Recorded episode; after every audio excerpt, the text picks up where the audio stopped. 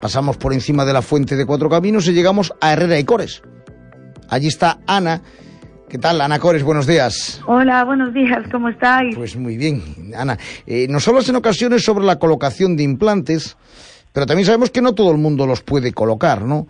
Mm, eh, porque hay mucha gente que cree que no puede por diversos motivos, ¿no? Eh, efectivamente, muchas veces os hablo de que los implantes son la mejor opción pues para reponer esos dientes que nos faltan, pero es verdad, cree que mucha gente no es candidata por diferentes motivos, por eso me gustaría aclarar eh, esas dudas, ¿no?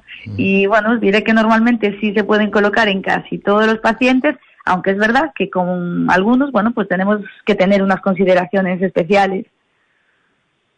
Bien, entonces, ¿esa gente que, que, está con mucha medicación puede o no colocar implantes? Bueno, es una pregunta que nos hace mucha gente, eh, o más que preguntarnos lo afirman, no me puedo colocar implantes, ¿no? Nos dicen, es un porcentaje muy alto. En ese tipo de pacientes sí se pueden colocar, como bien decía antes, teniendo en cuenta consideraciones especiales, eh, como por ejemplo pues aquellos pacientes que están con anticoagulantes, como Adiro, pues a esos pacientes sí se le pueden colocar, pero lógicamente tenemos que seguir una serie de protocolos establecidos en estos casos, según la cantidad que tome, si son por vía oral, por vía intravenosa, por ejemplo.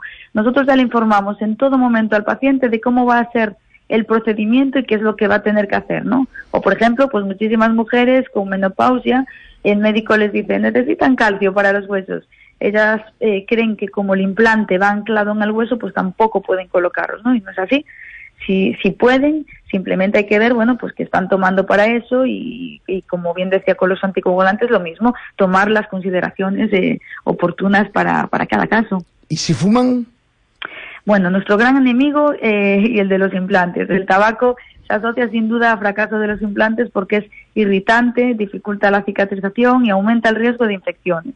Por ello, es recomendable no fumar ni las dos semanas antes de poner implantes ni las ocho después de colocar los mismos, ¿no? Nosotros estamos comenzando con un tratamiento para conseguir dejar de fumar que, que, dura 25 días y os estamos diciendo que lo que estamos, eh, bueno, hasta ahora los casos que hemos hecho funciona al 100% y está demostrado también este porcentaje eh, científicamente, ¿no? Lo que hace este este, bueno, son unas pastillas que lo que hacen es reducir la ansiedad por el tabaco y en cinco días la verdad que ya deja de fumar el paciente, pero bueno, hay que completar el tratamiento 25 días. Bueno, y por lo que nos dices, por lo que nos dices, todos, todos los pacientes se pueden colocar implantes.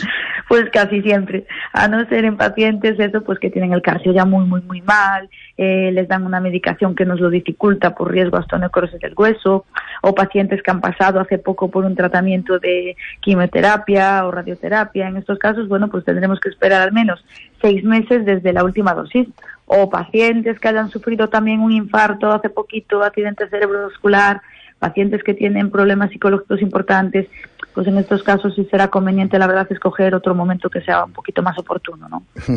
¿Conclusión?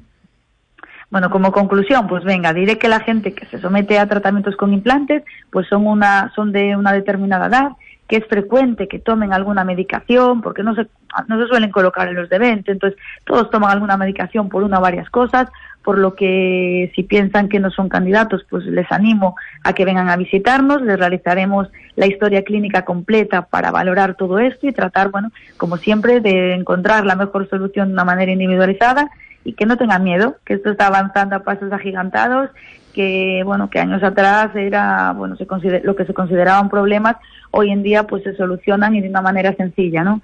Y que precisamente si mejora la salud oral, pues muchas de esas enfermedades que tienen van a mejorar porque así lo demuestran pues numerosos estudios realizados, ¿no? Tengo hablado en alguna ocasión. Muy bien, pues Ana Cores de Cores, muchísimas gracias. Gracias a vosotros, buen fin de semana. Hasta la semana 10 y 23.